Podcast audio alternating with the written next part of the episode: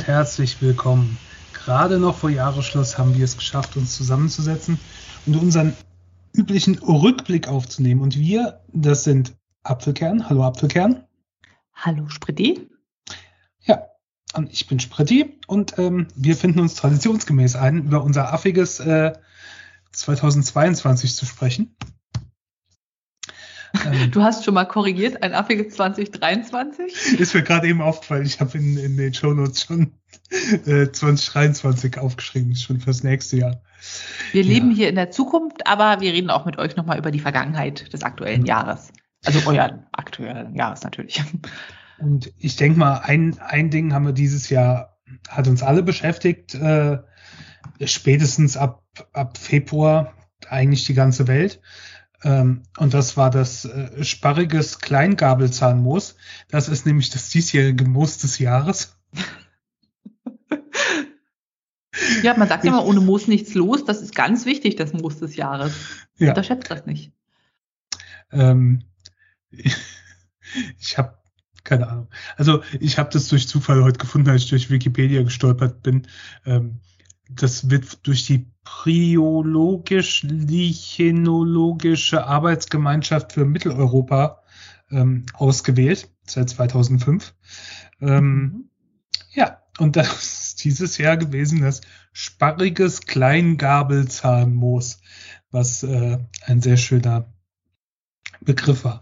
Aber ja, ähm, es gab so ein paar andere Sachen, die ähm, dieses Jahr passiert sind.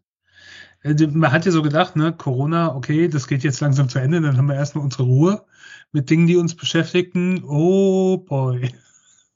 Wir dachten so, alles wird gut, wir reisen, wir sind alle nett zueinander, wir kümmern uns jetzt endlich mal ums Klima, weil das große Problem Corona ist jetzt weg und dann, ja, zack, bumm, Putin hat Langeweile, hat er sich einen Plan gemacht, was er macht für, ich weiß nicht wie lange, hoffentlich nicht mehr lange.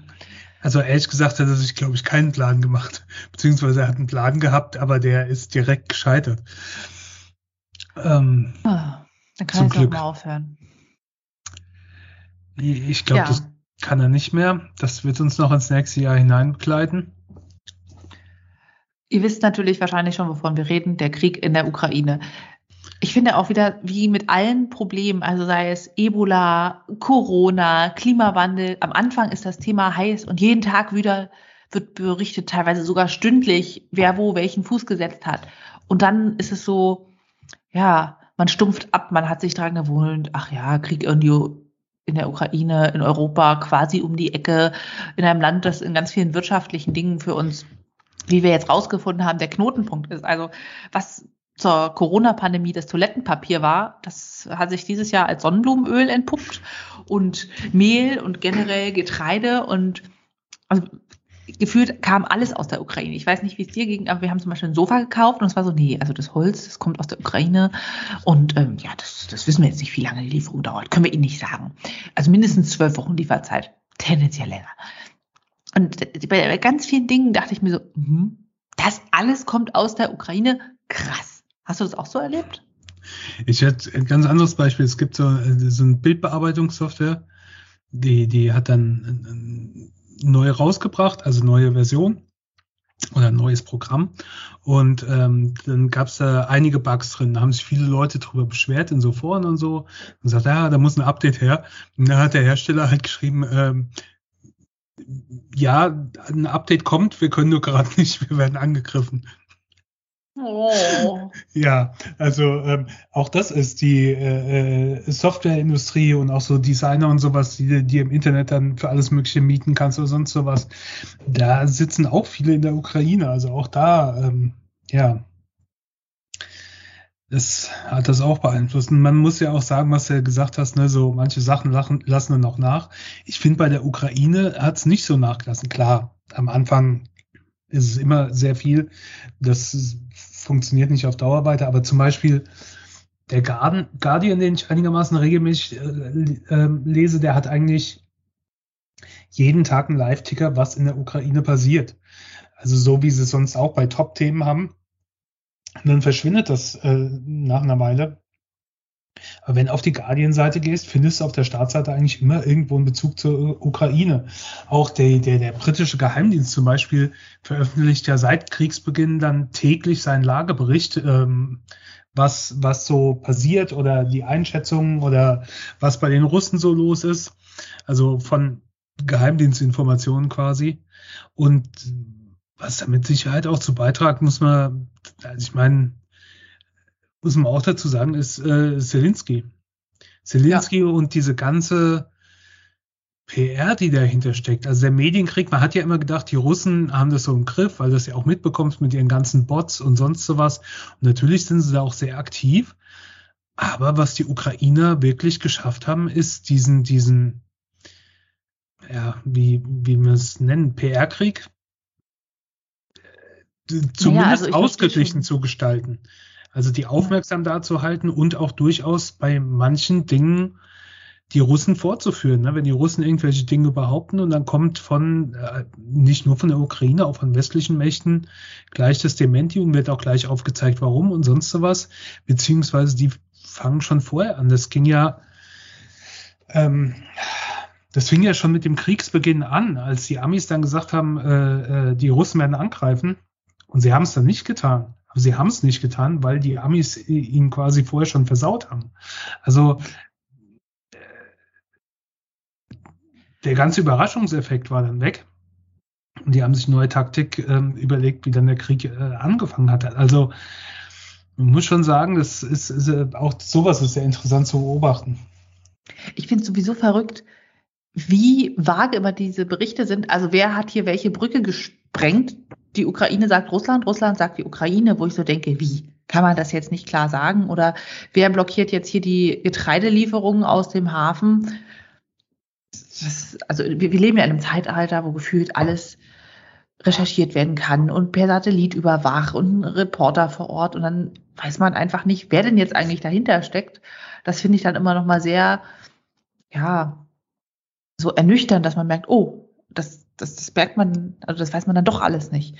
Und zum Thema Zelensky, der hat eine unglaubliche Medienpräsenz. Also es gibt ja Leute, die machen vielleicht gute Politik, können sich nicht toll verkaufen, aber Zelensky, der tritt, das macht er, finde ich, super geschickt, schon eigentlich gar nicht im Anzug auf, sondern wirklich in Shirt, in funktioneller Kleidung, die sagt, ich bin jetzt hier nicht zum hübsch aussehen, ich habe einen Job zu tun, ja. Der macht wirklich auch immer emotional ansprechende ja, Reden oder fordert die anderen Länder auf zu unterstützen, gibt aber dadurch, glaube ich, auch dem Volk so ein Wir-Gefühl, dass man nicht sagt, ja, ich bin der Präsident, ich bin auf einem ganz anderen Niveau, eure Probleme sind nicht meine, sondern der ist so ganz volksnah und ich wüsste jetzt auch spontan nicht, wer so ein vergleichbarer Politiker ist. Ich glaube, Obama hat für eine Weile die Menschen genauso mitgerissen und ja, ich, ich denke, der ist jetzt auch für diese Zeit der richtige Mann. Äh, auch mit seinem Hintergrund, dass er eigentlich Komiker und vorher so, Schauspieler, Darsteller und sowas war, das merkst du schon. Der ist sehr auch eloquent, wenn er spricht. Also klar, kriegt, kriegt er dann teilweise nur die Übersetzung mit, aber das wirkt schon, wirkt schon sehr gut. Da kann, kannst du dir, keine Ahnung, Scholz zum Beispiel könnte ich mir so nicht vorstellen. Ähm, ja, und natürlich auch, dass er überall, selbst ins Weiße Haus, auch wenn das die ähm, Rechtsaußen in den USA stört, überall in Tarnfarben unterwegs ist.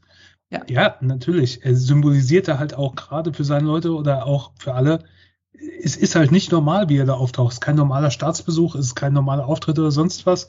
Ähm, äh, sein Land ist im Krieg und äh, er ist da. Und das fing ja schon an, wenn du dich dran erinnerst, ähm, als die Russen am Anfang vormarschiert sind, dann teilweise auch schon ähm, es Angriffe auf, auf Kiew gab. Und dann hat er sich ja mit zwei, drei Ministern oder sonst so Leuten irgendwo auf der Straße in Kiew gezeigt, nachts mit so einem Video gefilmt und äh, hier gezeigt, ne, die wollen uns vertreiben, wir sind aber hier, wir bleiben hier und so weiter und so fort. Und da waren die auch schon teilweise in Uniform oder in Tarnfarben und sowas. Und das hat er eigentlich von da an beibehalten. Das ist schon, ja, also was da angerichtet wurde. Was die Russen da angerichtet haben, was sie zerstört haben, was an, an Menschenleben da verloren gegangen ist, an einer ganzen Generation, die später, egal wie das am Ende ausgeht, und äh,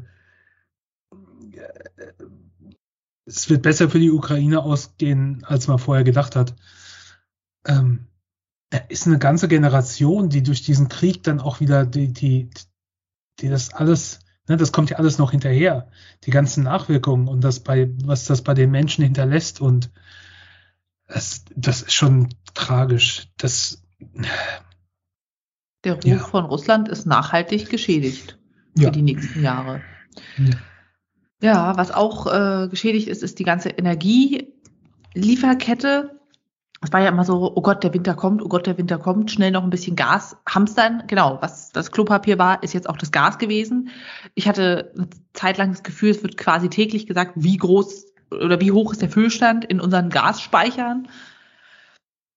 Genauso auch äh, Thema wer hat jetzt die Pipeline beschädigt, wo kriegen wir noch Energie her, nochmal schnell mit Katar einen Energiepakt, nochmal geguckt, vielleicht doch aus den USA, aus Kanada, LNG, Rieseninvestitionen, um da das Ganze auch transportieren zu können. Ich finde das immer krass, wie viel in Bewegung gesetzt werden kann, wenn plötzlich die Politik will. Weil Klima, es wird ja schon seit Jahrzehnten um die Klimakrise und Erderwärmung und hm, und keiner macht was. Und wenn es heißt plötzlich, oh, Gas wird knapp, dann werden in 0, nichts irgendwie LNG-Terminals aus dem Boden gestampft und Schiffe dafür umgerüstet und das geht alles. Und bei der Klimakrise nicht. Also sehr beeindruckend, was da alles funktioniert hat. Ja. Ähm, Stand 27.12. ist der Füllstand übrigens bei 88,84 Prozent. Aber haben wir doch so einen kalten Winter jetzt schon gehabt. Ja, aber jetzt ist ja wieder warm. Also der, so lang war es ja nicht wirklich kalt. Es war halt mal kurz wirklich eisekalt und da ging es ja auch ziemlich runter. Ähm, das hat man auch gesehen, das ist schon äh, eingeknickt, so ab 13.12. bis ähm, kurz vor Weihnachten. Und dann ging es wieder nach oben. Also ähm, da haben wir uns wieder gefüllt seit 21.12.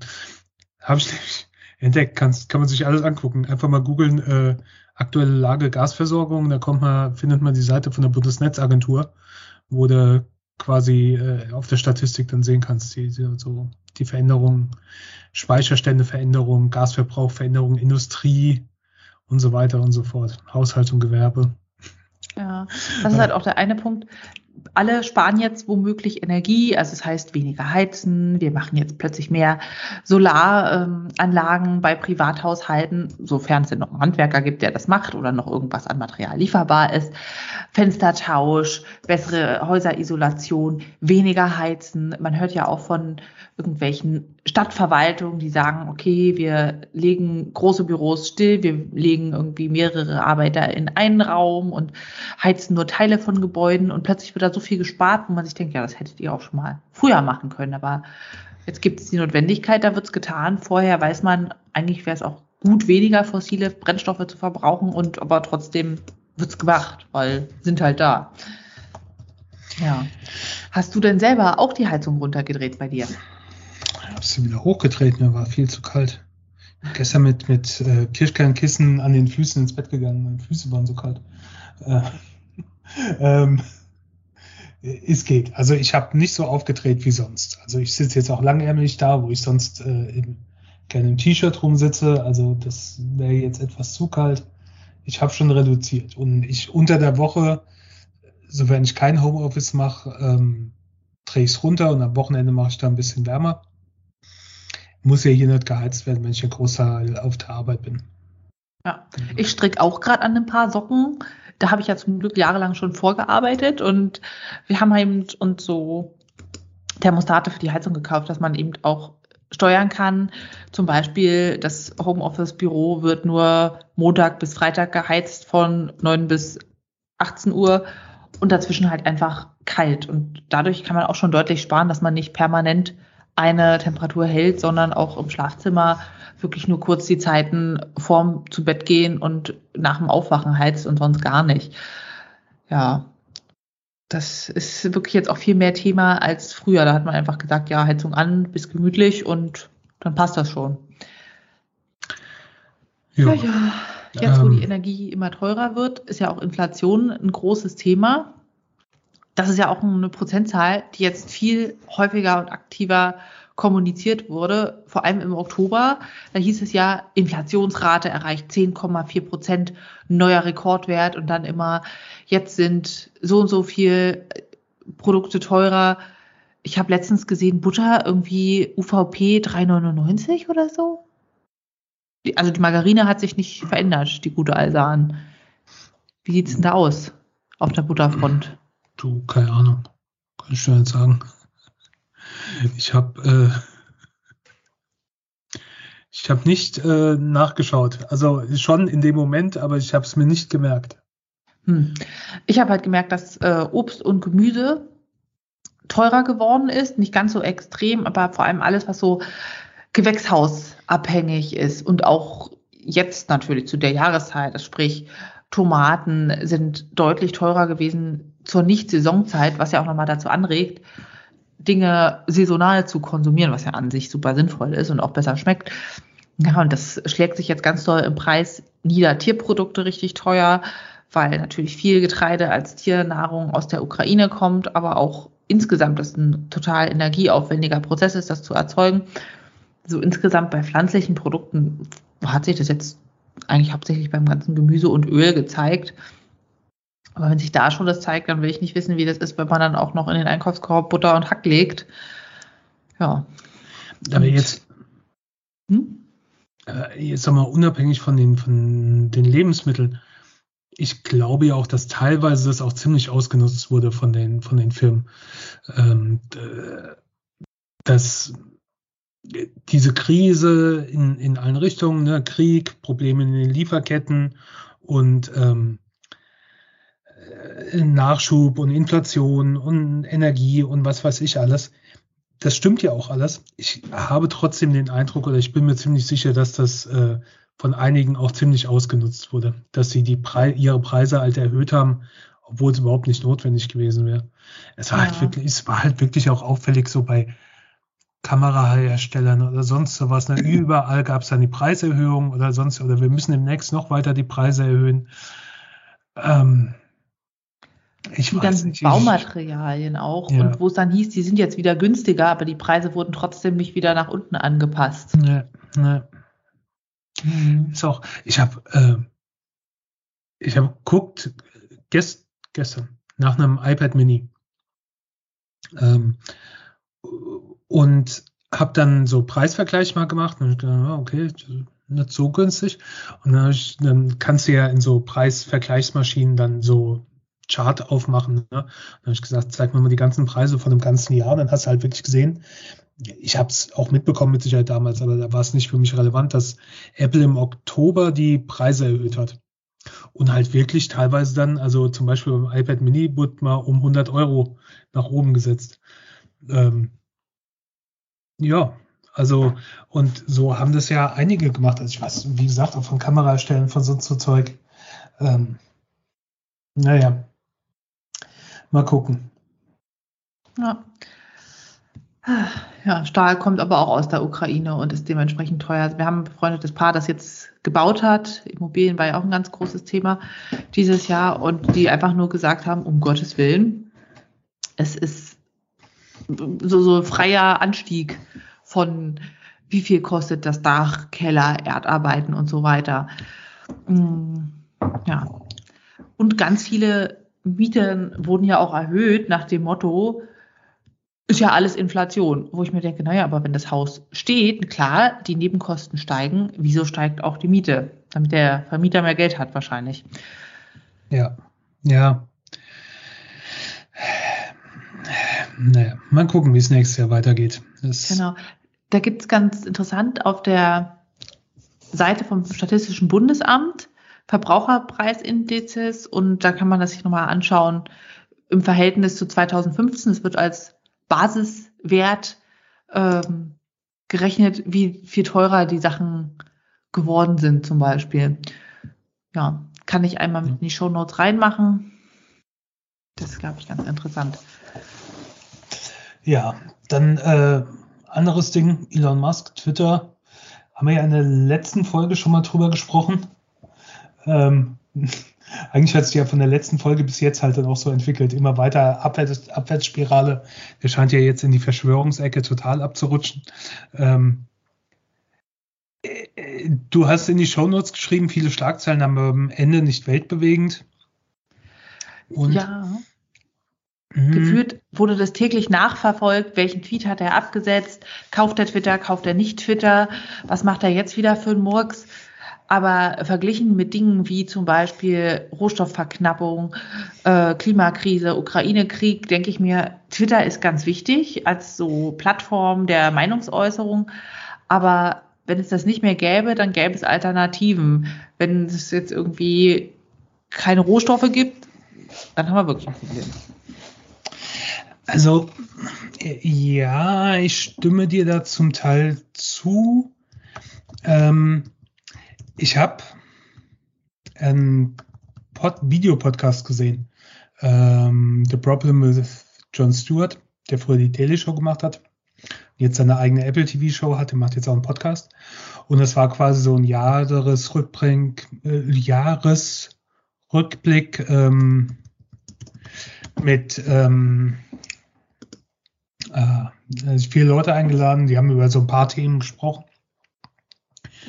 Waren dabei äh, Julia Joffa, irgendwie sowas, eine amerikanische Journalistin, eine relativ bekannte, äh, Mark Cuban, der US-Millionär, Milliardär, der unter anderem die Dallas Mavericks besitzt, und äh, Maria Ressa, die Friedensnobelpreisträgerin von 2021. Und da waren zwei Sachen dabei, die mir unter anderem halt, äh, die, die, die mir nicht so bewusst waren oder naja, die ich interessant fand.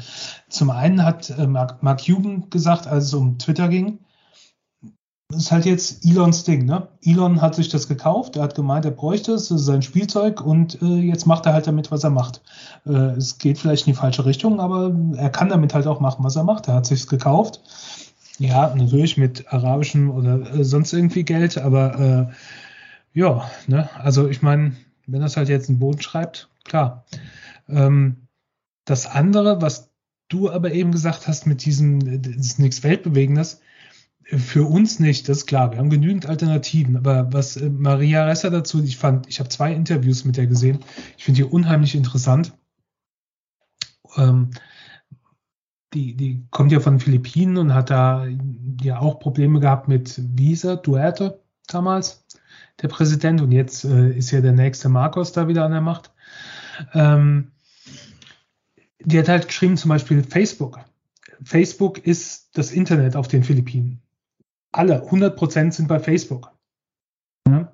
Und ähm, alles, was über Facebook, also quasi Facebook ist deren Internet so wie hier für eine Weile, was weiß ich, jeder bei Wer kennt wen oder so oder sowas, aber halt noch extremer und dann halt auch kein, teilweise keine Alternativen. Und dann hast du natürlich auch eine sehr hohe Verantwortung in diesen Social Media Firmen und ähm, wir wissen ja alle, wie Facebook damit umgegangen ist und Twitter geht ja noch eine ganz andere Richtung. Es sind halt auch gewisse Sachen wie, dass auf einmal plötzlich jetzt bei Twitter sich ähm, keine Leute mehr wenn das wirklich so ist, mit, mit äh, iranischer Telefonnummer oder ukrainischer Telefonnummer registrieren konnten oder können. Ähm, das könnte für uns jetzt egal sein, okay, dann können wir uns halt bei Twitter nicht registrieren oder sonst was. Äh, da äh, ist ja teilweise aber auch die Proteste, zu denen wir gleich noch kommen im Iran zum Beispiel, die werden ja auch dann darüber ähm, registriert oder wenn wir an den arabischen Frühling denken, was ja auch teilweise über Social Media gestartet wurde und wo die, die Länder dann auch, wenn sie es merken, diese Social Media Kanäle versuchen zu schließen oder zu blockieren. Also da steckt halt schon eine unheimliche Macht da hinten dran und deswegen ist das nicht so ungefährlich, was Elon Musk da teilweise mitmacht. Und ich, ich kann den Typen nicht ausstehen, ich kann auch seine Fanboys nicht ausstehen und äh, der war mir eigentlich bis kurz bevor er Twitter gekauft hat, völlig egal. Ich hätte überhaupt keine Meinung zu Elon Musk. Ich fand es das gut, dass er Starlink quasi für die Ukraine geliefert hat und so ein paar andere Sachen, dass, dass er ins Weltall geflogen ist, ist albern. Ähm, aber was er seit er Twitter übergenommen hat und halt überall auftaucht, ja, ich, ich halte den halt mittlerweile mit ein paar Sachen für gefährlich. Naja. In, in, insgesamt ist es halt auch schon unheimlich, dass so Millionäre sich einfach so eine äh, äh Teil unserer Infrastruktur äh, kaufen können und damit machen können, was sie wollen. Ja. Äh, da frage ich mich auch mal, gibt es da nicht Möglichkeiten, das zu regulieren? Also ich, ich finde es immer noch ein Unterschied, ob sie sich die ich weiß nicht, wie war das? Denver so und so? Irgendeine Fußball. Der, der, Dallas Mavericks, da wo ja. Dirk Nowitzki früher gespielt hat, ja. Ob die sich Mannschaft so ein, kaufen. Genau. Oder hier, äh, hier Red Bull, die sich die Formel 1 oder sowas kaufen. Ja. Oder ja. eben eine wichtige Kommunikationsplattform. Auch so Sachen, Infrastruktur, das sollte man nicht verkaufen, das braucht man. Das ja. ist auch die Frage, ist es in Ordnung, dass er Starling alleine besitzt? Ich meine, er hat es jetzt nicht aufgekauft, sondern mitentwickelt hm, kannst du nichts machen, aber schwierig. Vor allem so eine Welt, wo ganz viele Probleme da sind, dass einzelne Leute diese Menge an Geld und damit Macht haben, schon manchmal bedrückend. Ja. Gut. Gut, genug damit verschwendet. Äh, andere Dinge, es war hier äh, dieses Jahr natürlich Fußball Großereignis, äh, die Europameisterschaft der Frauen in England im Sommer.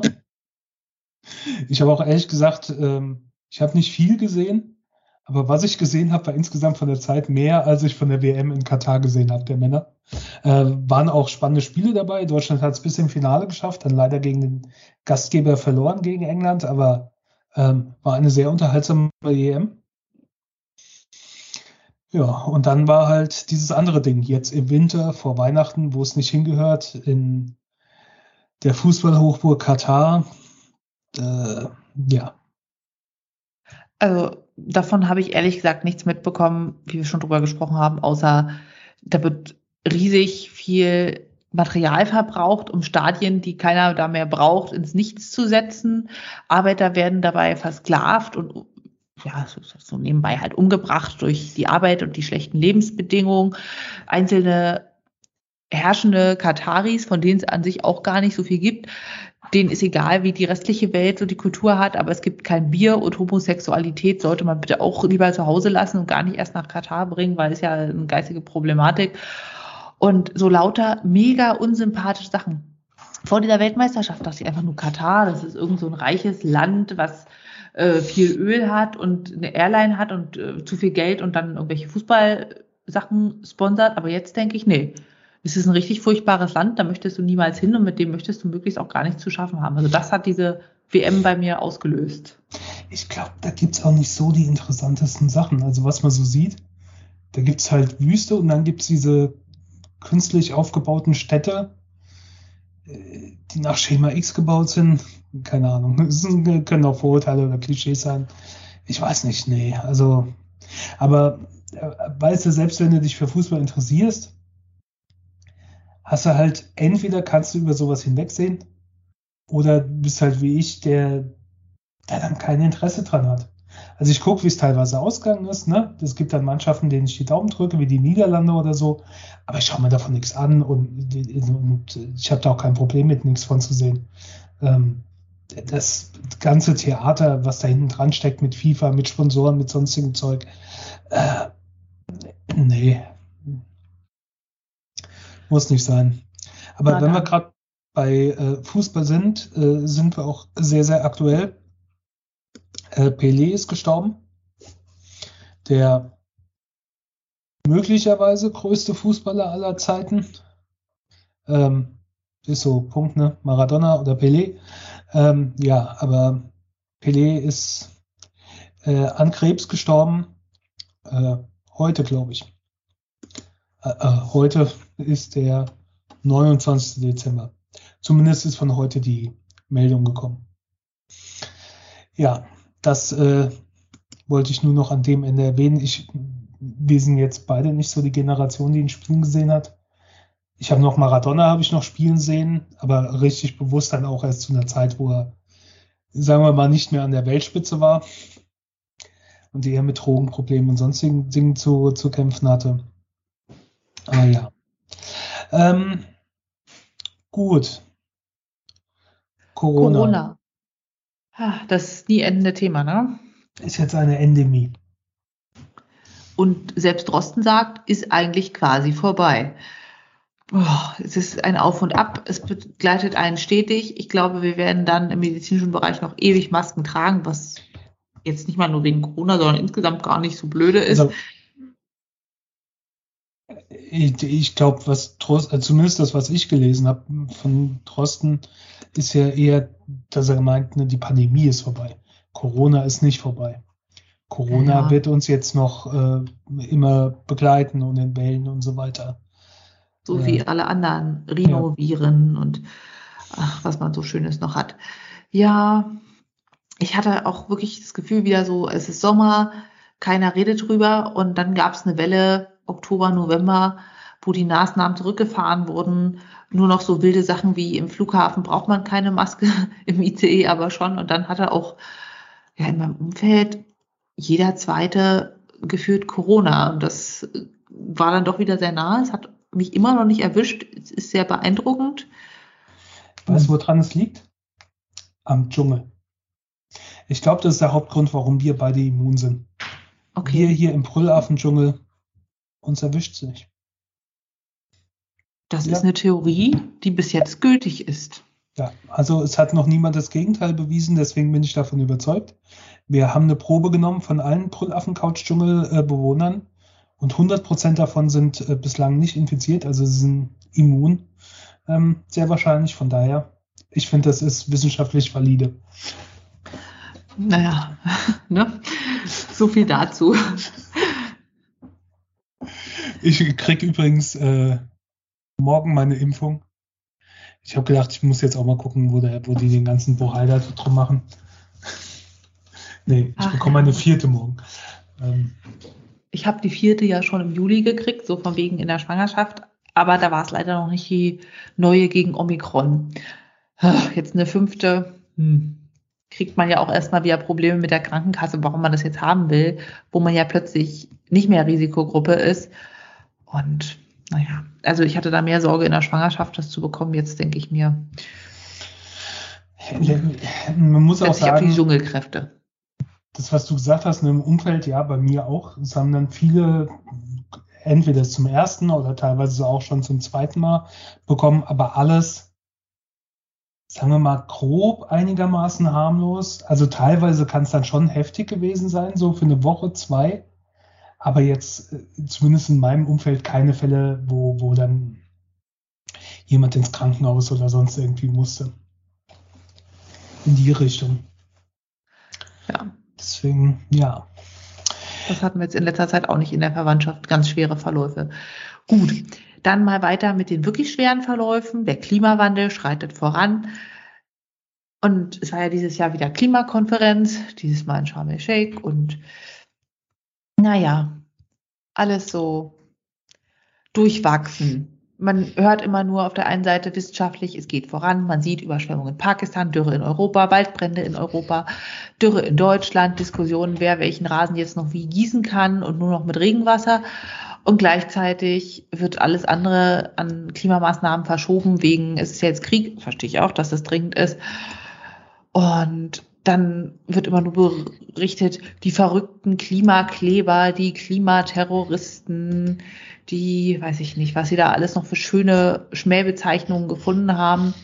Jedenfalls die Leute, die protestieren dafür, dass man sich auch mal diesem Thema zuwendet, werden dann immer nur ja, veralbert in den Medien, was mich ganz schön traurig macht.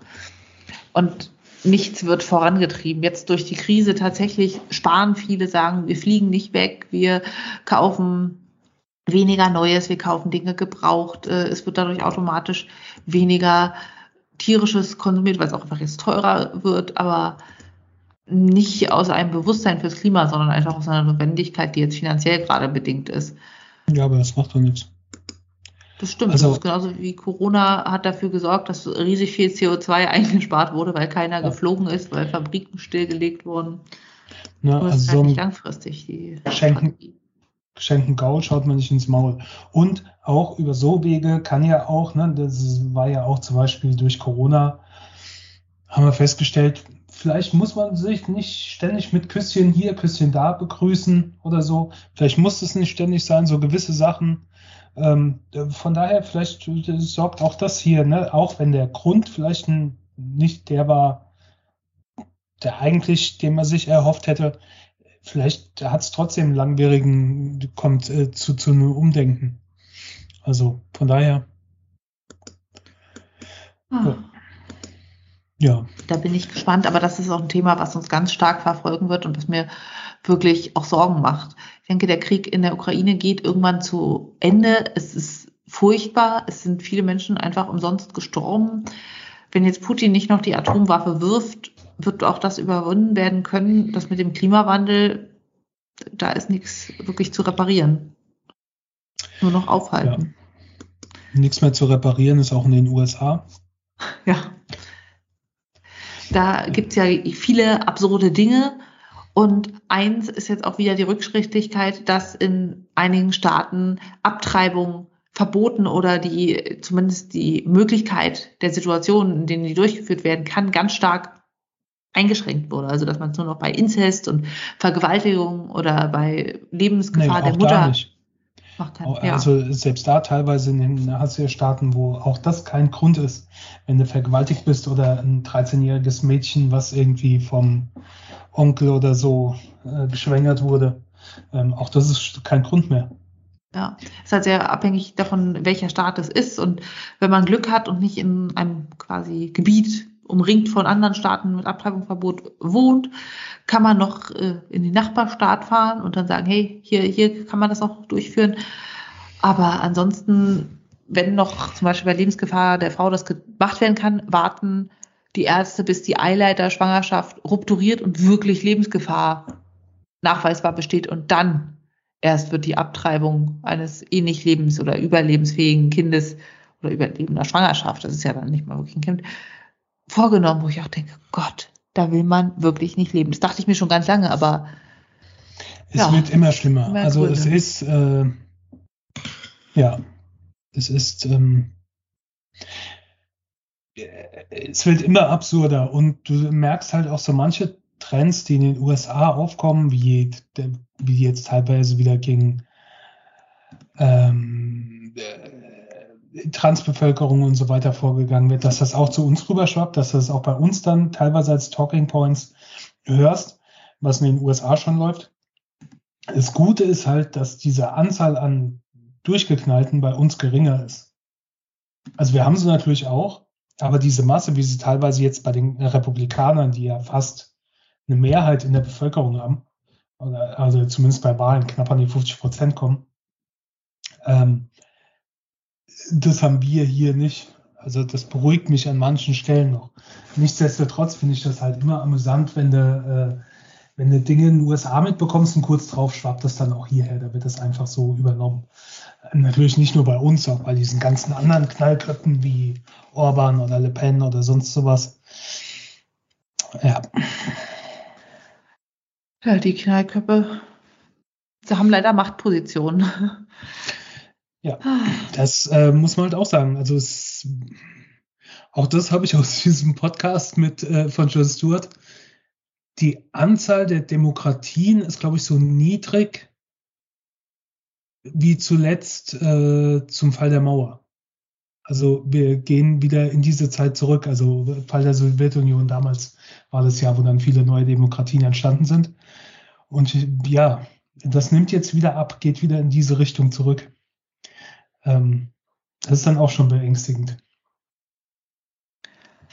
Das stimmt, das stimmt. Oh je.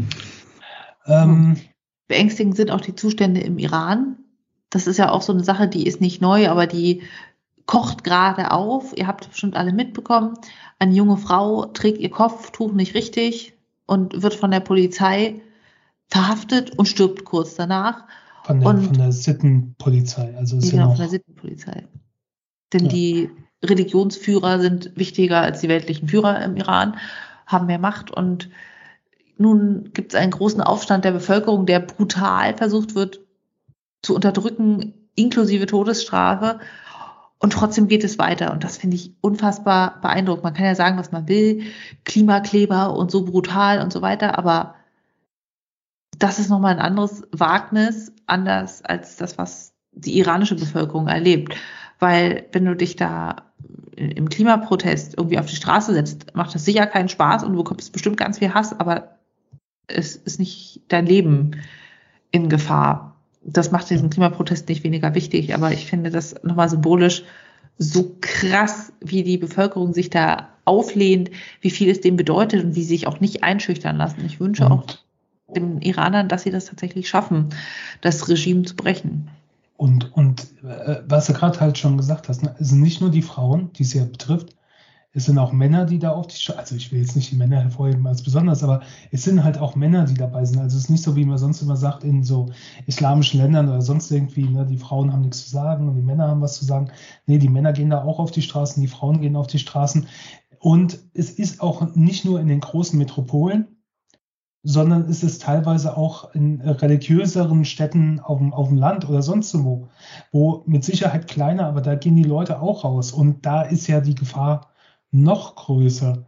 Also ich habe da auch so ein, zwei Podcasts zugehört von, von äh, ähm, iranischstimmigen Deutschen und so weiter und die halt darüber berichtet haben und das ist schon, ist schon beeindruckend. Also auch wenn du siehst, wie ähm, Promis, Bekannte ihre Karriere ähm, aufs Spiel setzen, alles aufs Spiel setzen. Ähm, klar, andere setzen die Lebens aufs Spiel. Weiß schon, was ich meine. Die haben eigentlich ein gutes Leben, ne? Mhm. Die, die sind da Promi und sonst was und trotzdem sagen sie was gegen das Regime und sind sich in dem Moment bewusst, dass solange dieses Regime an der Macht ist, werden sie nie wieder auf diese Position kommen, die sie da hatten, bevor sie den Mund geöffnet haben. Auch das ist ein, gehört halt ja total viel dazu und ist was anderes, als wenn bei uns irgendein Promi ein Bildchen auf Instagram postet und schreibt, äh, ich bin dagegen oder sonst irgendwie sowas. Also ja. ja. Auch die ganzen Sportler, die jetzt bei den internationalen Veranstaltungen kein Kopftuch tragen, die Nationalhymne nicht singen, das äh, kann dann ganz schön Folge haben, wenn sie wieder nach Hause kommen, in Anführungszeichen. Ja, wenn sie überhaupt wieder nach Hause kommen. Weil gerade jetzt erst ein Fall von einer äh, äh Schachspielerin, die bei irgendeinem Turnier ohne Kopftuch angetreten ist. Und ähm, Iran hat also daraufhin gesagt, die ist quasi abgehauen, um da zu spielen. Die spielt nicht für uns und ähm, ja, die äh, hat jetzt auch um Asyl, ich glaube in Spanien oder so. Also die wird auch nicht in ihr Land zurückkehren. Ähm, ja, also man muss halt auch sagen, da ist, ne, wenn du dich an den, wie hieß das damals, die grüne Revolution, die dann am Ende quasi gescheitert ist, aber wo Leute auch halt verschwunden sind oder im Gefängnis verschwunden sind oder so. Und diese Generation, die, die, die das alles erlebt hat, die ist natürlich jetzt auch nicht dabei, die, die geht nicht mehr auf die Straße, die wissen, was da dran hängt. Und das kannst du ihnen ja auch nicht verdenken. Also ich hoffe halt, ich wünsche mir wirklich, dass die da irgendwie schaffen, irgendeine positive Veränderung hinzubekommen. Und ähm, man muss ja auch sagen, die halten ja länger durch, als man vorher vielleicht gedacht hätte. Aber wenn das jetzt halt auch scheitert, das, ja, naja. Das sind mit Sicherheit halt auch alles so Themen, über die werden wir mit Sicherheit äh, in dem, äh, um diese Zeit nächstes Jahr auch nochmal in unserem Rückblick drüber reden. Ne? Ach ja, ich fürchte. Ich hoffe dann mit einem positiven Ende. Wenigstens irgendwas, was dann auch positive Enden herbeiführt. Ja. Äh, ein Ende hat auch die Queen gefunden. äh, ja. So. Ich finde hier, ähm, ne, die, die Queen stirbt, äh, könnte man auch hinten dran schreiben, viele Schlagzeilen, aber am Ende nicht weltbewegend.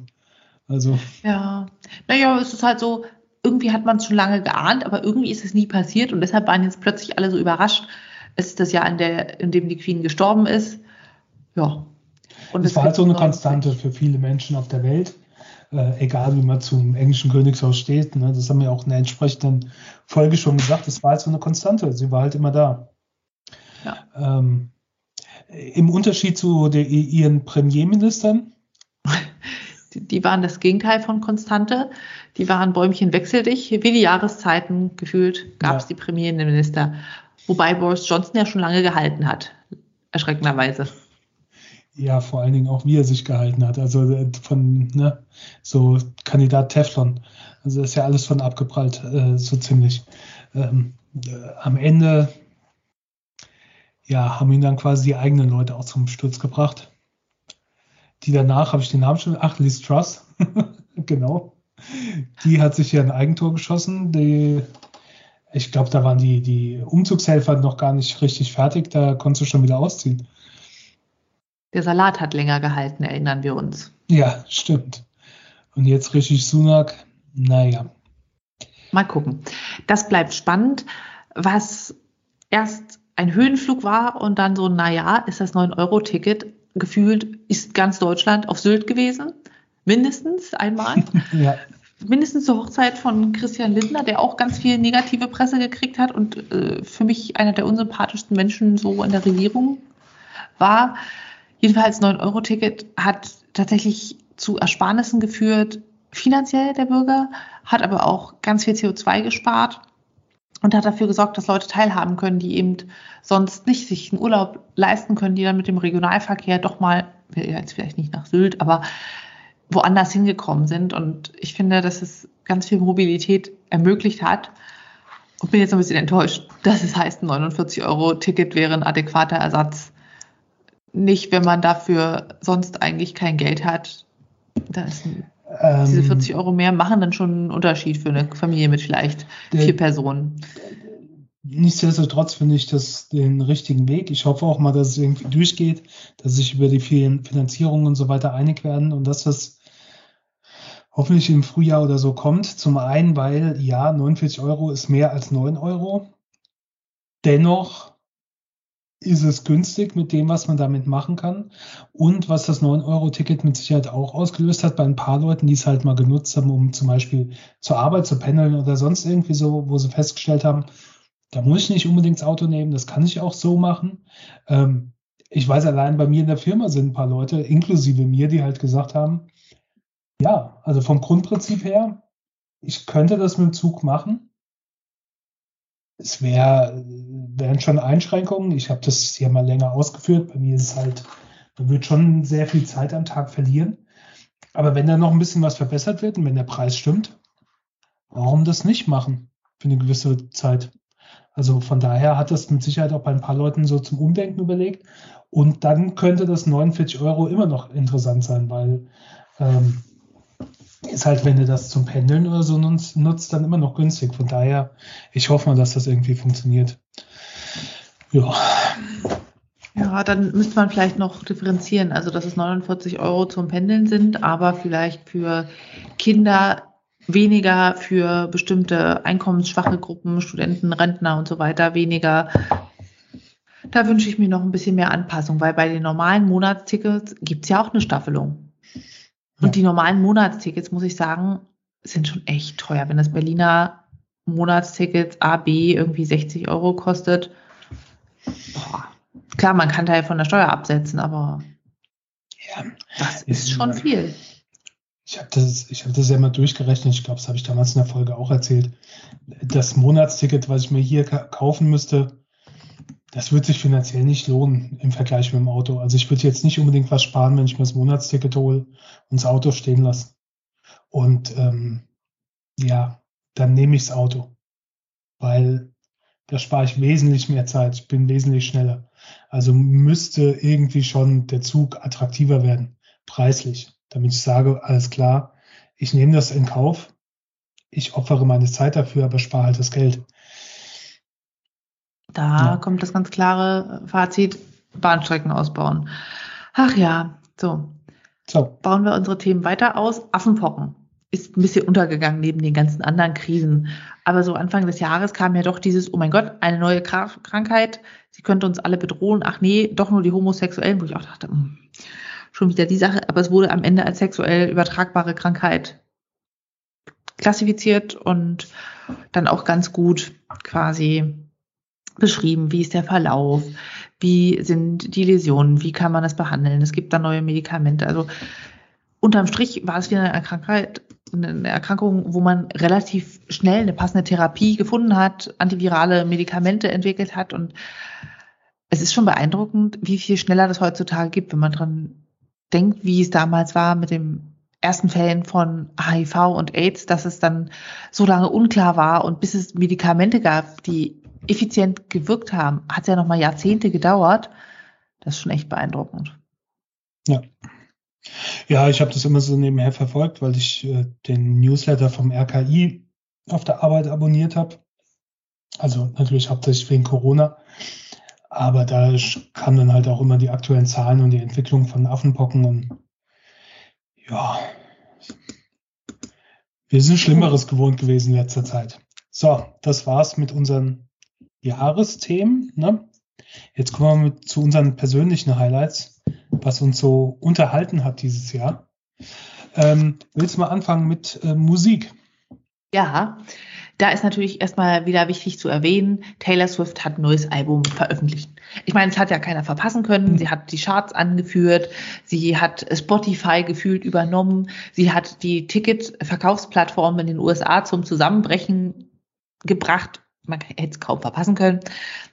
Aber Trubel hin und her, ich muss sagen, Midnights gefällt mir wirklich gut von Taylor Swift. Das ist wieder so ein themenbezogenes Album. Es hat eine schöne Atmosphäre. Ich mochte auch eben schon bei den letzten, in Anführungszeichen, ruhigeren Alben, also bei Folklore, ähm, dass es so Geschichten erzählt werden. Das ist, ist ja ihr Stil in den Liedern, aber dass es eben nicht so hoch produziert ist, wie zum Beispiel bei Reputation oder bei Lovers, sondern so ein bisschen ruhiger, mehr, wie halt das klassische Taylor Swift Musikkonzept.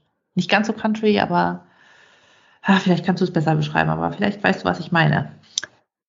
Ja, ich finde halt, Taylor Swift ist, ähm, wir haben ja oft genug über sie gesprochen, dieses Gesamtpaket. Ähm, also, weil, äh, du hast halt, die Alben unterscheiden sich einigermaßen klar, jetzt mal Evermore und Folklore aus, äh, weggelassen, aber sie hat halt so ab dem dritten Album oder so spätestens so, so ein Theme, was sich dann von ihrem Outfit über das Design vom Album, über die Videos und sonst irgendwie da trägt und auch die Musik, die da drin ist.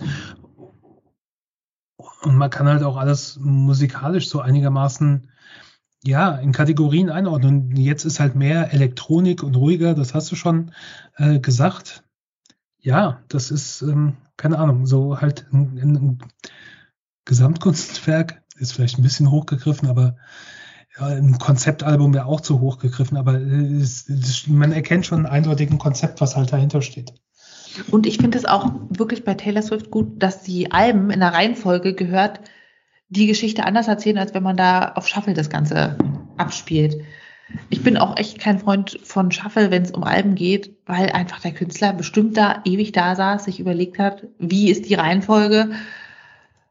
Und dann sollte man es auch so huldigen und anhören. Ist so meine Ansicht. Nee, also es geht mir auch so bei, äh, ich höre die Alben dann immer am Stück und komplett und weswegen äh, mein Spotify Rap dann immer bei den Top-Songs oder so halt so ist. Keine Ahnung. Das Album, was ich am häufigsten gehört habe, das sind dann auch die äh, Top 10 Songs oder so, die ich gehört habe. Ne, die sind alle von dem Album dann. Also es ja. ist selten, dass da irgendein Ausreißer ist. Also ich habe irgendeinen Song, den ich so ein halbes Jahr lang als meinen Backton habe, äh, ja. der dann immer zum Wecken gespielt wird. Ähm, ja, gut. Tay Midnights. Dann Lizzo. Special ist natürlich jetzt auch kein Geheimtipp, aber ich mag ihre energetische Art, wie humorvoll sie mit sich selber umgeht. Das ist das, was sie auch international natürlich erfolgreich gemacht hat. Trotzdem ist sie nicht so, du weißt schon, so eine gecastete Band aus der Retorte, sondern du merkst, ihr ist Musik wirklich richtig wichtig. Sie beherrscht die Flöte, auch wenn es sich mit diesen Nägeln vielleicht ein bisschen schwer spielt. Und sie ist halt eine Persönlichkeit, die so authentisch wirkt, wo du nicht das Gefühl hast, da hat jemand für die Boyband, du weißt schon, für jede Position einen gecastet, sondern sie ist einfach sie selber und das kommt auch in der Musik rüber, was mich total anspricht. Mhm. Ja. Und dann gibt's noch, äh, nicht ganz so ein Weltstar, aber fast, Knorkator. Hat wieder ein neues Album rausgebracht, Sieg der Vernunft und Knorkator macht ja immer Metal mit Intelligenz würde ich jetzt so sagen. Und da geht es halt ganz viel um, wir brauchen keine Milliardäre, wir haben die Ressourcen verbraucht, es tut uns leid, für euch ist nie mehr was übrig oder Sieg der Vernunft, da hilft jetzt nur noch eins, töten oder so von wegen, äh, die Vernunft gewinnt gar nicht. Ja, das ist so selbstironisch. Auch es gibt einen Song, der heißt Knurrkater und man hört die ganze Zeit Katzengeräusche. Wir hatten auch schon mal einen Titel namens Schweigeminute und da war eine Minute nichts auf dem Track. Und dass sie das halt jetzt in fortgeschrittenem Alter, also die ganzen Bandmitglieder sind so 50, Mitte 50, durchziehen, finde ich echt gut. Die begeistern mich seit, ich weiß nicht, 15 Jahren oder so. Das zieht sich durch. Also auch wirklich tolle Texte. Man muss das mögen, so mit ein bisschen Metal und ein bisschen lauter, aber an sich sehr hörenswert. Einfach für einmal die Texte. Man muss ja den Musikstil nicht lieben, aber ich finde, deren Texte sind einfach mal genial. So, ja. und äh, was du vergessen hattest, Podcast des Jahres. Das wird ja auch bei Spotify gezeigt. Und was ich wirklich exzessiv gehört habe, sind Hebammen-Podcast. Okay, das äh, habe ich jetzt mal nicht reingeschrieben, weil das doch eher ein persönliches Interesse war. Aber wow, es gibt verdammt viele Hebammen-Podcasts. Anders als Hebammen im echten Leben kann man da doch noch viel Wissen bekommen. Und auch äh, Kinder-Podcasts zum Thema, also von Kinderärzten. Zum Beispiel der Kinderleib- und Seele-Podcast war gut oder auch Hand, Mund, Fuß von zwei Kinderärzten, wo eben alles durchdekliniert wird von welche Impfung, wie pflege ich eine Windeldermatitis, was mache ich, wenn das Kind zahnt, was mache ich bei Durchfall, was darf ich an Medikamenten geben, blablabla, wie, welche Richtung führe ich das Zäpfchen richtig rum ein. Da kann man sich wirklich klug hören. Es ist sehr beeindruckend. Aber wo man sich auch klug hören kann, ist bei dem Podcast von Stefan Schulz, den ich als Journalist oder Autor nie auf dem Schirm hatte, jetzt aber umso mehr als Podcaster. Der macht nämlich zwei Podcast, er macht sogar drei Podcasts, die ich höre. Einer ist die 29er, die macht er zusammen mit Wolfgang M. Schmidt. Und da geht es halt um die 20er Jahre. Das heißt, ihr Projekt soll zehn Jahre gehen, solange die 20er Jahre dieses Jahrtausends andauern. Und sie summieren einmal monatlich zusammen, was ist so passiert in der Welt, was passiert ja in Katar, was äh, passiert mit der Wirtschaft, was passiert mit dem Krieg. Und das machen sie mit riesigen Rechercheaufwand mit grandiosen Einspielern und ich habe jedes Mal das Gefühl, das ist richtig Bildung, da fasst man nochmal zusammen, was ist jetzt passiert und äh, das machen sie aber auf einer sehr angenehmen Art äh, Dialog. Gefällt mir sehr gut. Ja, und das ist eben auch so tiefgründig. Die sind sehr viel besser recherchiert als wir. Deshalb haben die wahrscheinlich auch mehr Hörer. Dann ähm, macht der Stefan Schulz auch einmal wöchentlich den Fernsehpodcast, um fester zusammen, fast zusammen, was im Fernsehen so kam in der Woche. Was auch sehr, sehr spannend ist, da ich ja nicht viel Fernsehen gucke und da geht es um Artebericht, da geht es um Dinge in der Tagesschau, irgendwelche kleinen Sendungen und es ist doch faszinierend, was so los im Fernsehen geht und er nimmt einem quasi ab, das alles sich selber anzuschauen. Und das dritte und erst kürzlich wieder erschienene Podcast-Format mit ihm ist der Aufwachen-Podcast äh, zusammen mit Tito Jung. Und den gab es schon mal von 2015 bis 2020. Danach gab es so ein bisschen persönliche Streitereien von den beiden und seit November diesen Jahres kommt er wieder. Und äh, ja, da geht es eben auch wieder um Zeitgeschehen, um alles, was so im Thema Politik passiert. Da geht es auch um Religionsprobleme und so weiter. Sehr hörenswert und aber weniger Bericht, sondern auch viel Meinung fließt in diesen Podcast mit ein. Ich finde, die drei ergänzen sich sehr gut. Und wenn man zwischen den ganzen Hebammen- und Kinderarzt-Podcast mal ein bisschen Zeit hat und aus dem Dschungel auch schon raus ist, dann sind das definitiv Quellen, die man sich auf die Ohren tun kann. Ja, da hast du recht. Äh, Podcast hatte ich vergessen. Das hängt aber auch damit zusammen, dass ich keine Podcasts auf Spotify höre, sondern äh, über Apple. Ähm, aber da du es jetzt aufgeführt hast, kann ich mal sagen, also mein Podcast des Jahres äh, ist der Hallo Hebamme Podcast. Wirklich schade, dass die jetzt nicht noch eine neue Staffel machen, oder? Also ich meine, die haben uns eine Weihnachtsfolge geschenkt, aber naja, sie haben ja schon viel abgedeckt. Ja, ähm, Nee, äh, Podcast, ich habe keinen Podcast des Jahres. Ich habe keinen neuen großartig entdeckt. Alles, was ich höre, ich vorher gehört habe, höre ich auch jetzt noch. Man verglichen mit früher ist mein Podcast-Konsum reduzierter. Vielleicht habe ich auch irgend so einen gehört dieses Jahr, der so, weißt du, diese, diese fünf oder sechs Folgen mit einem Thema. Aber ich kann mich nicht mehr dran erinnern. Also von daher führe ich da mal nichts auf und gehe nur auf die Musik ein. Eins meiner Alben des Jahres, äh, äh, Tay Tay. Midnights haben wir schon drüber gesprochen und bei allem, was sie die, dieses Jahr geschafft hat, was sie jetzt geschafft hat, ist eine Meldung von gestern vom Guardian. Ähm, sie hat es geschafft, beziehungsweise die Swifties, dass ähm, also äh, Midnights ist das äh, biggest selling äh, äh, Vinyl-Album ähm, in diesem Jahrhundert in den ähm, in Großbritannien hat dafür gesorgt, dass die das Geld, was verdient wurde ähm, durch äh, Schallplattenverkäufe, erstmals wieder höher ist als von CD-Verkäufen seit 1987. Ich meine, die CD-Verkäufe sind natürlich auch nicht mehr so wie früher, aber wir verkaufen jetzt, also es wurden mehr Schallplatten verkauft, es wird mehr Geld gemacht mit Schallplatten als mit CDs, äh, zumindest in Großbritannien. Ähm, ja, das ist schon ähm, interessant. Und Vinyl ist jetzt im 15. Jahr in Folge äh, an Verkäufen gestiegen. Und ähm, ja, ähm, fand ich auch eine schöne, interessante Meldung dazu. Also das ähm, zu dem Album hast du ja eigentlich schon alles gesagt, haben wir schon drüber gesprochen. Ein anderes Album dieses Jahr war von Aurora, The Gods We Can Touch. Aurora ist eine Sängerin aus, ich möchte sagen Norwegen, könnte auch Schweden oder sowas sein, irgendwas Skandinavisches. Ähm, das Album ist fantastisch. Ich weiß nicht, ich bin durch Zufall irgendwie drüber gekommen über ein, zwei Songs und dann habe ich das ganze Album gehört und ähm, mir dann auch auf Vinyl gekauft. Ähm, ja, es ist, er hat eine sehr helle Stimme, ist, hat eine fantastisch tolle Stimme, geht auch so in die Richtung Pop mit ein bisschen Elektronik. Ähm, mit Sicherheit habt ihr auch schon ein, zwei Songs gehört, weil die auch teilweise auf TikTok oder sonst irgendwo äh, verwendet wurden. Ja, und ähm, auch mein drittes Album dieses Jahr kommt aus Skandinavien mit Major Parkinson. Major Parkinson ist seit ein paar Jahren eine meiner Lieblingsbands. Ich glaube, ich habe auch jedes Album, seitdem ich sie entdeckt habe, hier in unserem Jahresabschluss drin gehabt.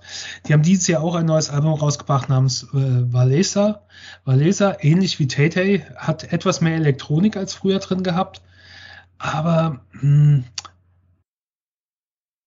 es war anders, war gewöhnungsbedürftig. Andererseits finde ich das auch gut, wenn Bands sich weiterentwickeln und nicht immer den, dasselbe runterspielen. Dass, weißt du, wenn du irgendwie fünf Alben hast, aber alle hören sich im Prinzip gleich an. Du könntest die alle an einem Stück hören, es wird sich wie ja. ein ewig langes Album anhören. Natürlich gibt es so Bands, wo du so bestimmte Erwartungen hast, keine Ahnung, ACDC oder so zum Teil. Ne? Du weißt, wie sie klingen und so klingen sie halt immer. Ja, okay, ist deren Ding, aber irgendwann finde ich sowas auch langweilig, beziehungsweise wenn du es nicht auseinanderhalten kannst. Deswegen gefällt mir es ja auch bei Taylor so gut. Und Major Parkinson hat auch ein bisschen mehr elektronischen Einfluss gehabt. Ja, ähm, ansonsten gab es noch zwei Alben, die ich zumindest noch erwähnen wollte. Äh, Tokotronic da habe ich, glaube ich, im Podcast auch schon drüber gesprochen, deren Spätwerk, was heißt, keine Ahnung, kann es gerade nicht lesen. Ähm, auf jeden Fall das aktuelle Album aus diesem Jahr äh, hat mir so gut gefallen, dass ich habe Tokotronic früher immer doof gefunden, beziehungsweise konnte nichts damit angefangen, anzufangen. Und dieses Jahr habe ich angefangen, mich durch die Diskografie zu hören. Ähm, ja, und das Album gefällt mir auch noch sehr gut. Und dann, das ist noch nicht lang genug draußen, um da hier drüber das mit in die Top 3 mit aufzunehmen, aber äh, Gaye Su Akol, das ist eine Sängerin aus der Türkei und die macht so traditionell anatolische Musik, die teilweise drin vorkommt, gemischt mit Psychedelic und elektronischer Musik. Ähm, sehr cool. Ich, das, das, letzte Album von der hatte ich auch durch Zufall, ich glaube, in irgendeinem Schallplattenladen entdeckt und habe gedacht, oh, das Cover sieht cool aus und hat es mir gekauft und äh, fand die Musik sehr gut. Und das neue Album geht in dieselbe Richtung, ähm, auch sehr unterhaltsam. Ich werde zumindest mal vielleicht einen Song oder so in den Shownotes dann verlinken. Da können wir mal rein. Ist halt was, was nicht. Es ist etwas ungewohntere Musik. Teilweise. Das fand ich ganz schön. Ähm, ansonsten, äh, äh mein, mein Rap, Rap, was die Musik angeht, da tauchen die drei dann halt auch drauf. Äh, Taylor an eins und dann Aurora an drei und Major Parkinson an vier. Äh, aufgefüllt von Beatles und Doors.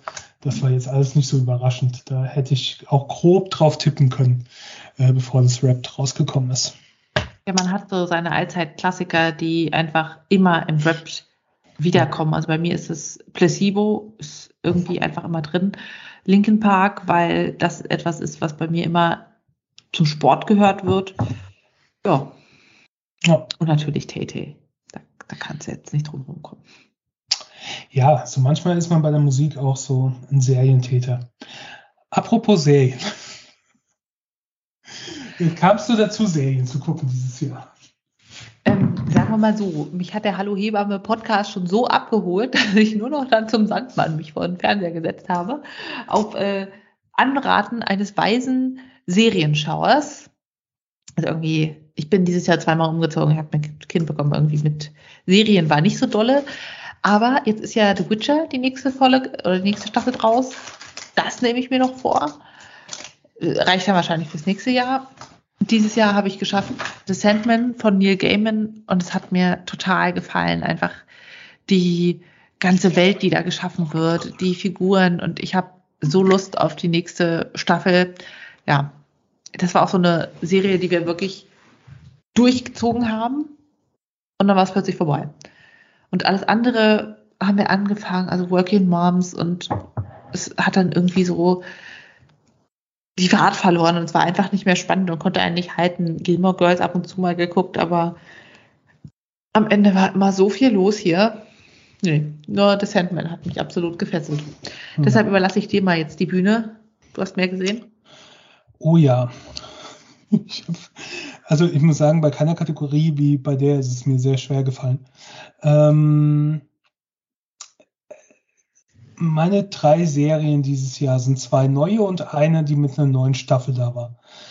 Das erste ist Andor. Da habe ich in den letzten beiden Folgen ja, glaube ich, schon drüber gesprochen. Ich bin kein Star Trek-Nerd. Äh, nicht Star Trek, Star Wars. Oh Gott. Jetzt kriegen wir böse Leserbriefe. Ähm, ähm, Star Wars. Ist eine Star Wars-Serie und ich bin nicht der größte Fan davon, also von Star Wars. Äh, theoretisch schon, ne, von äh, Science Fiction und sowas. Ähm, könntest du schon bei mir ankommen, aber irgendwie, weiß nicht. Die ersten Star Wars-Filme haben mich nie richtig abgeholt und die beiden nachfolgenden Trilogien habe ich, glaube ich, nie komplett gesehen. Ich meine, ich habe immer den dritten Teil nie geguckt und auch kein Interesse dran, es nachzuholen.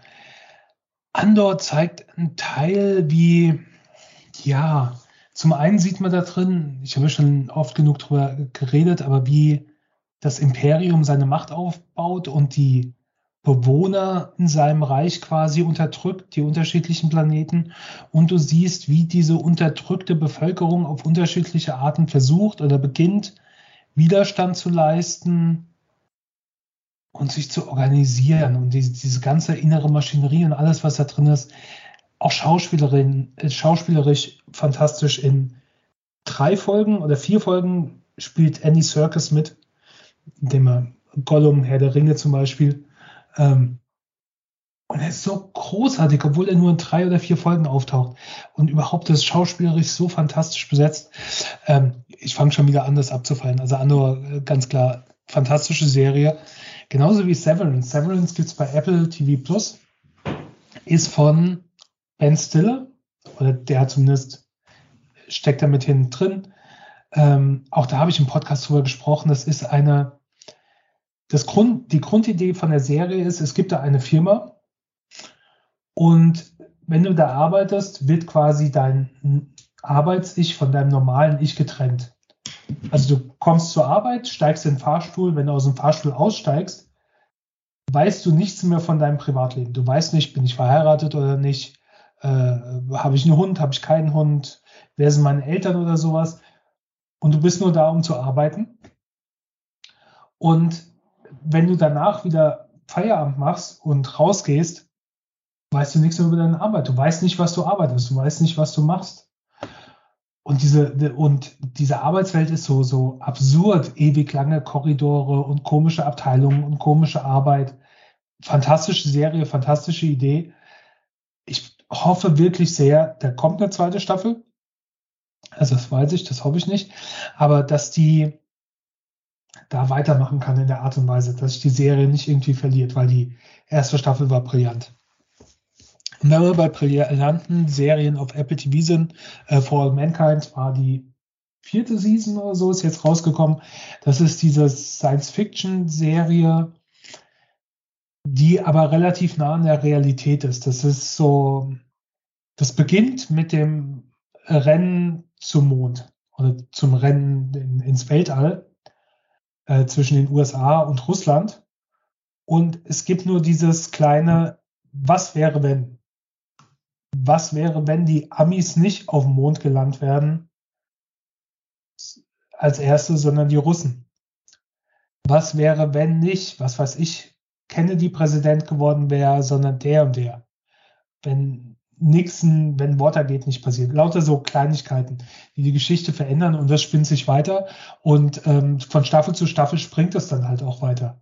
Also wir sind in der aktuellen Staffel geht es jetzt um das Wettrennen auf äh, zum Mars. Und da sind es dann nicht die Russen gegen die USA, sondern es sind die Russen gegen die USA plus eine private Firma à la Bezos, Musk äh, und so weiter und so fort weiterhin tolle Schauspieler, tolle Story. Ich finde es tierisch spannend und ich bin gespannt, wie es da weitergeht. Ja, und dann gab es so viele Serien, als ich das durchgegangen bin, die es halt nicht geschafft haben. Die Lord of the Ring Serie war, nee, nicht so gut, aber mir hat sie gut gefallen. Slow Horses auf Apple TV ist jetzt gerade die zweite Staffel. Das geht über so unfähige britische Geheimagenten ist fantastisch. Äh, Miss Marvel war gut von den Marvel-Serien, genauso wie Moon Knight hat mir gut gefallen, die ich beide auch als Comic mochte. Peacemaker hat mich überrascht mit, mit John Cena, das ist eine DC-Comic-Serie. Total absurd und, und merkwürdig erzählt und äh, aber wenn man die gesehen hat, die sind sehr unterhaltsam gewesen. Äh, Reacher hat Spaß gemacht auf Amazon. Ähm, Sandman hast du schon erwähnt. Äh, Wednesday ist noch nicht so alt, die ich dir auch wirklich sehr ans Herz lege. Ich glaube, die könnte dir gefallen. Die erste halbe Folge habe ich schon geschafft. Dann, dann gab es Babyalarm, genauso wie Dark. Bei Dark haben wir die erste Folge geguckt und ich dachte, wow. Aber das ist eine Serie, da muss man wirklich aufpassen ja, und du musst drei Staffeln sehen und das passt jetzt wirklich nicht. Aber dann reden wir in zehn Jahren nochmal drüber. Ähm, 1899 habe ich noch gar nicht geguckt. Das ist ja auch von den Machern. Keine Ahnung, wie, wie die ist. Äh, die Schwarzen Schmetterlinge habe ich im Podcast drüber erzählt. Fand ich Thriller, Krimiserie war toll. Ähm, und zum Schluss The Dropout. Da habe ich auch noch überlegt, ob ich das mit reinnehmen sollte. The Dropout ist die ein verfilmter Post Podcast, also habe ich doch noch einen Podcast hier untergebracht. Äh, The Dropout hat die Geschichte erzählt über ähm, äh, Terranos, Elizabeth Holmes, die ne, ein Tropfen Finger, äh, Blut aus dem Finger und die können alles Mögliche analysieren, was so ein riesen Scam war. Die ist ja jetzt auch zu äh, irgendwas zwischen 11 und 15 Jahren verurteilt worden und ihr ehemaliger Liebhaber und Mitgeschäftsführer auch. Ähm, und der Dropout, also der Podcast hat die, die Geschichte dazu erzählt und der Dropout hat das Ganze jetzt verfilmt mit Amanda Seyfried als Elizabeth Holmes und die hat das wirklich fantastisch gespielt. Also diese, diese ganze Geschichte hat mich schon fasziniert. Ich habe von John Carreyrou das Buch darüber äh, gelesen. Ich habe den Podcast von John Carreyrou dazu gehört. Ich habe diverse Dokus darüber gesehen. Ich habe Dropout den Podcast gehört und die Serie hat das nicht 100% perfekt, vor allen Dingen am Ende, aber gerade Amanda Seyfried als Elizabeth Holmes war schon sehr, sehr gut. Gerüchtenweise so gut. Es soll ja von oh, Aaron Sorkin? Ich bin mir nicht sicher. Ich glaube, irgendjemand anders hat ein Filmprojekt über, über Theranos, was auf äh, Bad Blood, dem Buch von John Carreyrou, äh, basiert. Ähm, und da soll, ah, hilf mir mal, Mockingjay, ähm, die Hauptdarstellerin. Ach, ich verstehe schon. Tribute von Panem. Ja, genau. Die, die Hauptdarstellerin. Wo äh, Name gerade nicht Lawrence, Jennifer Lawrence. Genau, Jennifer Lawrence.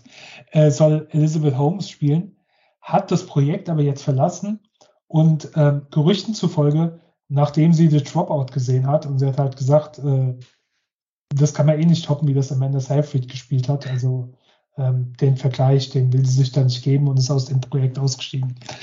Also ja, ähm, fantastische Serien und es gibt noch viel mehr, die ich, wo ich nicht zu kam oder wo ich keine Lust zu hatte oder die ich vielleicht irgendwann noch nachhole. Ja, ähm, gut. Dann kommen wir zur langen Version, den Film. Ja, da bin ich wieder ganz vorne mit dabei. Also ich habe wirklich total viele Podcasts gehört dieses Jahr und die drei, die ich genannt habe und die ganzen Hebammen-Podcasts, die haben mich so beschäftigt. Und das war natürlich ideal beim alles packen zum Umziehen, alles wieder packen nach dem Einziehen, keine Ahnung, Dinge einwecken, kochen. Das war echt ideal. Deshalb waren Filme und Serien ganz kurz bei mir. Was ich aber gut in Erinnerung habe, sind Die Schwimmerin. Ein Film über zwei syrische Schwimmerinnen, die flüchten und das auf einer Route, die übers Meer führt und auch nur überleben, weil sie eben so gut schwimmen können. Und da wird einem nochmal bewusst, wie gut es einem eigentlich geht, in einem Land ohne Krieg zu leben. Und weil das eben so zwei Teenagerinnen mit all ihren Emotionen sind, ist das sehr, sehr berührend und das äh, ist auch schön verfilmt. Es gibt viel so symbolträchtige Szenen. Wer natürlich auch mitspielt und eine große Starbesetzung da ist, ist Matthias Schweighöfer als Schwimmtrainer. Grundgeschichte ist, die beiden fliehen aus Syrien übers Meer nach Deutschland. Berlin kommen dort an und stellen fest, oh Gott, unglaublich viel Bürokratie, wie kommen wir hier überhaupt an? Und auch das Schwimmen ist da wieder ein Punkt, wo sie Anschluss knüpfen. Ich will gar nicht zu viel verraten, aber es ist sehr, sehr emotional berührend und lässt halt nochmal so die eigene Lebensrealität ins Verhältnis setzen. Ja, gibt's bei Netflix, ist auch erst im November erschienen. Wahrscheinlich mir deshalb auch so frisch in Erinnerung, aber es ist wirklich ein Film, der mich total berührt hat und sehr sehenswert ist. Ja, ähm, Filme. Filme. Ich habe mir fürs nächste Jahr vorgenommen, mehr Filme zu gucken. Ich habe es oft, wenn ich vom Fernseher sitze und denke, gerade weil ich, ne, die Abende sind nicht mehr so lang oder so, ich gehe früher ins Bett, weil ich auch früher aufstehe und dann denke ich mir, ja, guckst du jetzt noch irgendwas, ein Film? Boah, nee, jetzt 90 Minuten oder zwei Stunden investieren. Also guckst du irgendeine Folge von irgendeiner Serie, die nach spätestens einer Stunde vorbei ist. Ähm, ich versuche das irgendwie mal nächstes Jahr zu ändern. Ähm, ich erwähne mal Prey. Äh, das ist der Alien-Film, der aktuell, der auf Disney Plus oder so dann gestreamt wurde, der zur Zeit der ähm, Amerika, amerikanische Ureinwohner und die ersten Siedler kommen dahin und ähm, ja, spielt damit. Von der Idee fand ich das gut solider Actionfilm, nichts Weltbewegendes, aber ich wollte ihn erwähnt haben. Aber meine beiden Top-Filme dieses Jahr ist zum einen Im Westen nichts Neues. Hab ich, haben wir schon im Podcast hier drüber gesprochen, ist erstmalig eine deutsche Verfilmung vom Roman von Erich Maria Remarque. Äh, allein die Musik im Hintergrund und die Darstellung, und das war fantastisch und ich drücke wirklich die Daumen, dass die irgendwie auch bei den Auszeichnungen was abräumen und es auch zum Oscar schaffen. Ich glaube, in der Vorauswahl sind sie schon drin, dann kommt ja nochmal eine engere Vorauswahl. Ähm, das ist der eine Film, kein gute Laune Kino, aber fantastisch gemacht. Und auch der zweite Film ist kein gute Laune Kino, das ist She Said. She Said ist ein Film von Maria Schrader äh, mit Carrie Mulligan und Zoe Kazan in den Hauptrollen als Wang Tui und Jodie Cantor, zwei Journalistinnen von den New York Times, die parallel zu, ähm, ah, jetzt komme ich auf den anderen Namen nicht, äh, Ronan Farrow, Ronan Farrow, ähm, parallel zu ihm, der eine hat es für New York oder so gemacht und die für die New York Times die Geschichte über, über MeToo Hollywood Harvey Weinstein ins, ins Rollen gebracht. Und ja, ich mag diese Journalistenfilme, ähm, wie der über den, ja, den Skandal der katholischen Kirche in, in, in den USA, ähm, wie der über Watergate oder so, diese Filme, diese Journalistenfilme mag ich eigentlich tierisch gerne. Und der Film erzählt halt die Geschichte, wie quasi dieser Artikel dann gekommen ist, der den ganzen Stein ins Rollen gebracht hat. Ähm, mit der MeToo-Bewegung und auch Harvey Weinstein am Ende zum Fall gebracht hat. Und äh, fantastisch gespielt, ähm, gut gedreht von Maria Schrader, leider ein bisschen untergegangen. Ähm, ja, aber fand ich gut gemacht und äh, interessant. Ansonsten, ja, die Schwimmerin, ich habe es angefangen. Äh, ich bin, bin bis zur Flucht gekommen. Ich gucke es auch noch weiter. Ehrlich gesagt, äh, der zweite Black Panther äh, nach dem Tod von Chadwick Boseman äh, müssen sie auch ganz gut umgesetzt haben. Ich kam noch nicht dazu, ihn zu sehen. Ich warte jetzt auch ab, bis er irgendwann bei Disney Plus auftaucht. Und RRR. Sagt ihr RRR was? RRR, nee. RRR ist ein Film, der gibt es auf Netflix. Der wird ziemlich gefeiert, auch international. Das ist ein indischer Film über die indische Unabhängigkeit und so weiter. Und der muss ziemlich gut sein. Ich habe ihn angefangen. Also ich hatte es mir vorgenommen, noch extra für unseren Podcast. Ich gucke den. Wenn er wirklich so gut ist, dass ich ihn ähm, mit reinnehme. Ähm, aber der geht drei Stunden lang und irgendwie war ich nicht so in der Stimmung. Ich habe den Anfang angefangen, ich gucke irgendwann noch weiter und erzähle nächstes Jahr drüber. Ja, ja. Ähm, das war bei den Filmen enttäuschend, bei den Büchern ist es noch enttäuschend. Ich habe, glaube ich, kein einziges Buch fertig gelesen. Ich habe ein paar Fotobücher durchgeguckt. Ich habe angefangen, äh, das Mädchen mit der Leica zu lesen von Helena Janecek, was ganz gut ist. Bin aber nur bis zur Mitte aktuell gekommen. Hast du da ein bisschen mehr? Ja, ich habe natürlich thematisch zum Hebammen-Podcast passend Babyjahre gelesen. Das ist ein Klassiker quasi so bei Neuelterngeschenken und zwar von einem Schweizer Kinderarzt in der tausendsten Auflage jetzt verfügbar. Da geht es halt um die normale Entwicklung von Kindern. Wie ist da die Abfolge in der Motorik, in der Sprachentwicklung?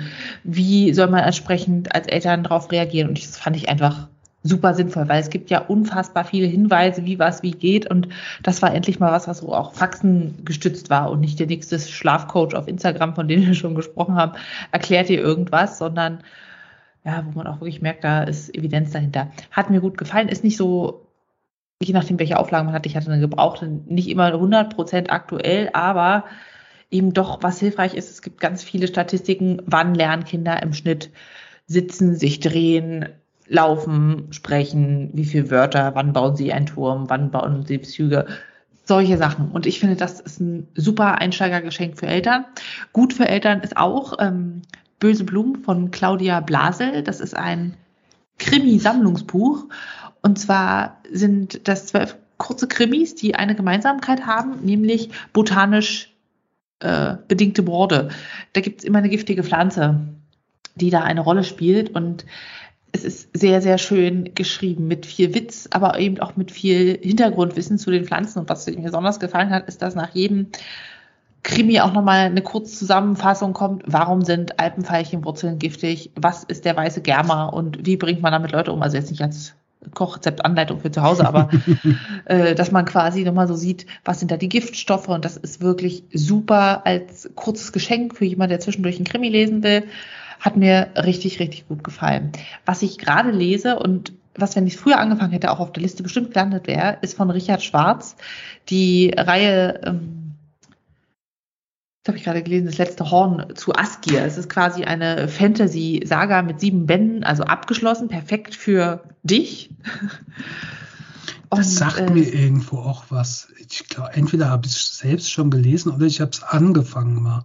Ja, das Geheimnis von Askir heißt die Reihe und die ist 2006 wurde begonnen, die zu veröffentlichen und ist eben jetzt, ich denke, seit 2011 oder so abgeschlossen oder 2016. Sie ist auf jeden Fall abgeschlossen und ja, da eben was sehr schön ist, wenn man die so durchsuchten möchte, ohne warten zu müssen. Mir gefällt eben sehr dieser Stil mit den klassischen Figuren. Es gibt Zwerge, es gibt Elfen, es gibt ein altes Reich, ein neues Reich, es gibt mysteriöse Gestalten. Die Sprache ist sehr, sehr schön und auch so bunt, dass man viele interessante Wörter hat. Weißt du, es gibt ja so Bücher mit kurzen Sätzen, die oberflächlich und öde gibt, aber es gibt auch welche, die sind so verschachtelt, wo man denkt, um Gottes Willen, wer soll das lesen? Und das ist einfach ein sehr, sehr schöner Mittelweg und man hat einfach das Gefühl, es ist wie früher, ich lese ein Fantasy-Buch und kann es so richtig durchsuchten, weil es einfach nicht aufhört, spannend zu sein und es ganz viele tolle Wendungen gibt. Es gibt äh, unerwartete Allianzen und unerwartete Gegner. Es hat mir einfach mega viel Spaß gemacht, das erste Horn zu lesen und ich freue mich jetzt schon auf Band 2. Die zweite Legion bin aber eben noch nicht durch die ganze Reihe, dass ich sie jetzt ultimativ empfehlen kann. Zumindest den ersten Teil zu lesen lohnt sich. Ja. Gut. Ähm, wollen wir noch kurz über sonstige Highlights reden? Bei mir hält sich das sehr in Grenzen dieses Jahr. Äh, mir ist nur eingefallen spontan, dass die NFL in Deutschland war. Auch da habe ich ja in der letzten oder vorletzten Folge drüber gesprochen. Das war ein schönes Erlebnis. Und dass ich es dieses Jahr auch wieder geschafft habe, wenn ich auch keinen richtigen Urlaub gemacht habe, der steht nächstes Jahr endlich wieder an. Aber ich habe so Kurztrips halt gemacht, so zwei, drei Tage, wo ich ja dann auch immer im Podcast drüber gesprochen habe zumindest in der wärmeren Jahreszeit, jetzt äh, in den letzten Wochen, Monaten kam ich leider nicht mehr dazu, aber auch das habe ich nächstes Jahr vor, wieder beizubehalten. Bei dir? Ja. Mein Jahr war unfassbar dicht. Also ihr habt bestimmt ein bisschen mhm. mitbekommen. Ich habe vor im Krankenhaus gearbeitet und war da so mittelzufrieden und habe den Job gewechselt, gewechselt in Elternzeit, jetzt mit Kind und bin dafür jetzt insgesamt zweimal umgezogen. Das hat mich total beschäftigt. Und ja, das ist irgendwie ein Jahr, wo ich ganz viel so auch persönlich für mich dann geschafft habe. Hat den Umzug in eine Region, wo ich sage, da bleibe ich länger. Es ist immer noch der Osten, es ist immer noch Aldi Nord. Keine Sorge, Spritti. Äh, ich freue mich immer noch über Westpakete. Dann habe ich äh, jetzt auch geschafft, im Sommer ganz viel einzuwecken das hat mir schon immer Spaß gemacht, habe ich auch schon ein bisschen drüber gesprochen, aber dieses Jahr habe ich mir einen Wegautomaten gegönnt, den WAT 25a für die äh, Aufgeweckten unter euch, die das auch wissen wollen. und äh, habe da ganz viele Rezepte ausprobiert, Spaß gehabt, jetzt auch nicht nur so heiß abgefüllte Marmelade und äh, saure Sachen wie jetzt zum Beispiel Tomatensoßen, Gemüse, sondern eben auch viel Chutneys eingekocht, saure Gurken, ganz viele Kirschen haltbar gemacht, rote Grütze. Also das ist wirklich eine Sache, die sich dieses Jahr für mich nochmal intensiviert hat. Dann ist ganz viel natürlich auch Elternwerden Thema gewesen. Wie, wie sorgt man eigentlich dafür, dass sein Kind überlebt? Meine Güte, braucht man viel Zeug für ein Baby. Also auf der einen Seite nicht, aber auf der anderen Seite doch. Und es ist sehr beeindruckend, wie viel Urteil man plötzlich erhält dafür, wie man lebt und was man macht, wenn man ein Kind hat. Das ist total beeindruckend. Man sagt nicht, oh Gott, du passt ja auf deinen eigenen Körper auf. Bist du dir aber sicher, dass du das essen willst, dich so bewegen willst, Alkohol, weiß ich nicht, Schlafrhythmus, sagt keiner was.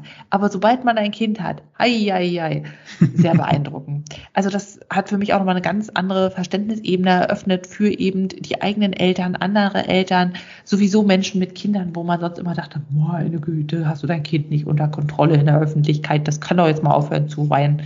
Nee, kann es nicht. Und ich bin da ja erst am Anfang. Ist ja erst ein paar kleine Monate alt, aber trotzdem sehr interessant. Und ich finde, das ist auch so persönlich eine krasse Weiterentwicklung, weil man eben gar nicht mehr so diesen egoistischen Fokus haben kann, ich mache jetzt das und ich mache das jetzt, sondern man muss immer gucken, erlaubt mein Kind das jetzt auch? Also erlauben, aber geht das denn? Das ist eine, neue Welt. Ja, dann äh, großen Dank an Spritti, dass der so flexibel ist mit den Podcast-Zeiten, denn die Dschungelöffnungszeiten sind jetzt sehr variabel. Ja. Und, ja, äh, dann äh, Thema ist immer noch für mich gesunder Lebensstil. Also ist es jetzt nicht gerade erst seit diesem Jahr, aber wenn man Stress hat, sagen wir mal ein Kind und nicht richtig dazu kommt, sich gesundes Essen zu machen. Gott, wie blöd es einem geht. Also es macht ja mal gar keinen Spaß. Oder man ist im Krankenhaus die paar Tage nach Geburt und kriegt irgendwie Milchreis mit Früchten und denkt was war denn das für ein nährwertarmes Essen? Es ist einfach so schön, sich um seinen Körper adäquat zu kümmern. Also das heißt, äh, gesunde Dinge zu essen und Sport zu machen und nicht zu rauchen und so weiter. Das fällt mir dann immer wieder auf, weil wenn man ein Kind hat, muss man einfach funktionieren und keine Ahnung, es irgendwo hinschleppen und Schlafmangel mitmachen und so weiter. Und wenn man dann sich entsprechend um sich selber gekümmert hat, kann man das alles leisten. Und das ist echt eine Sache, die mich dann auch froh macht oder wo ich auch Spaß habe daran, Sport zu treiben, weil ich weiß, dass ich mir was Gutes tue. Und das ist irgendwie auch so das zentrale Thema diesen Jahres. Klar, Schwangerschaft hat auch viel Körperliches an sich, dass ein gesunder Lebensstil einfach unfassbar viel wert ist. Und ich bin da sehr gespannt, was da alles an schönen Workouts wieder kommt Anfang nächsten Jahres. Also ich freue mich da immer im Januar drauf dass so die Lieblingssportkanäle wieder unendlich viele Sporteinheiten zum Mitturnen veröffentlichen. Und ich freue mich auch darüber, wieder nicht nur Schwangerschaftsworkouts machen zu können, die teilweise wirklich furchtbar sind. So nach dem Motto, und jetzt haben wir den Unterarm bewegt, das reicht an Anstrengung. Gott sei Dank, ähm, meine Entdeckung des Jahres war da Nourish Move Love, ein bisschen schwerchristlich angehaucht, haucht, aber tolle Workouts für eben auch Schwangere und Rückbildung und so weiter, die auch mal wirklich anstrengend sind und nicht nur so, oh Gott, du darfst sie jetzt aber eigentlich gar nicht bewegen. Ne? Wir atmen in der Yoga-Position. Ja, das hat mir auch nochmal sehr weitergeholfen und gefallen. Und das sind so meine Jahreshighlights. Und jetzt bin ich gespannt auf alles, was da kommt nächstes Jahr privat und hoffe, dass die ganze Welt sich so ein bisschen weiter positiv entwickelt. Das ist nämlich auch so eine Sache, für mich persönlich war es ein echt großartiges Jahr und für die ganze Welt gefühlt ein furchtbares. Und das ist dann so ein ganz seltsamer Kontrast, wo man sich fragt, wie viel freuen darf ich mich jetzt eigentlich? Oder wie viel Freude kann ich von anderen erwarten? Ja, das ist wieder was anderes, aber dich selbst darfst du ähm, so viel freuen, wie du willst, weil alles andere kannst du nicht oder nur zum sehr kleinen Teil beeinflussen. Finde ich halt immer, ne? Das darf dich nicht zu sehr beschäftigen. Also natürlich es darf einem auch nicht scheißegal sein, aber was man da ändern kann oder Einfluss, den man nehmen kann, ist sehr gering. Und wenn es dich runterzieht oder wenn das alles so negativ ist, dann äh, ist es auch dein gutes Recht, es einfach auszublenden und sich auf die, sich auf die schönen Dinge zu konzentrieren. Und da hat es dir wirklich äh, schöne Dinge. Und von daher brauchst du kein schlechtes Gewissen zu haben, dass, äh, dass dieses aus auf Weltsicht gesehen beschissene Jahr für dich sehr schön war. Ja. Sehr schön war es, ja. Ich habe auch mal das Gefühl, die letzten Jahre waren alle so, oh Gott, was für ein furchtbares Jahr, hoffentlich wird's besser. Also weißt du, die ganze Corona-Pandemie haben alle lang gesagt, was für ein schreckliches Jahr, was für ein furchtbares Jahr, schlimmer kann es nicht werden. Und dann kommt 2022 mit Pandemie plus Krieg.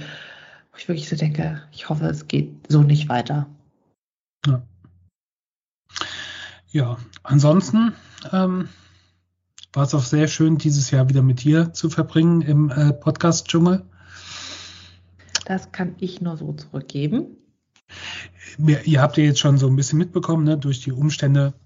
Unsere Aufnahmen sind unregelmäßiger und wenn wir halt die Zeit finden und zusammenfinden, dann nehmen wir auf und wenn nicht, nicht.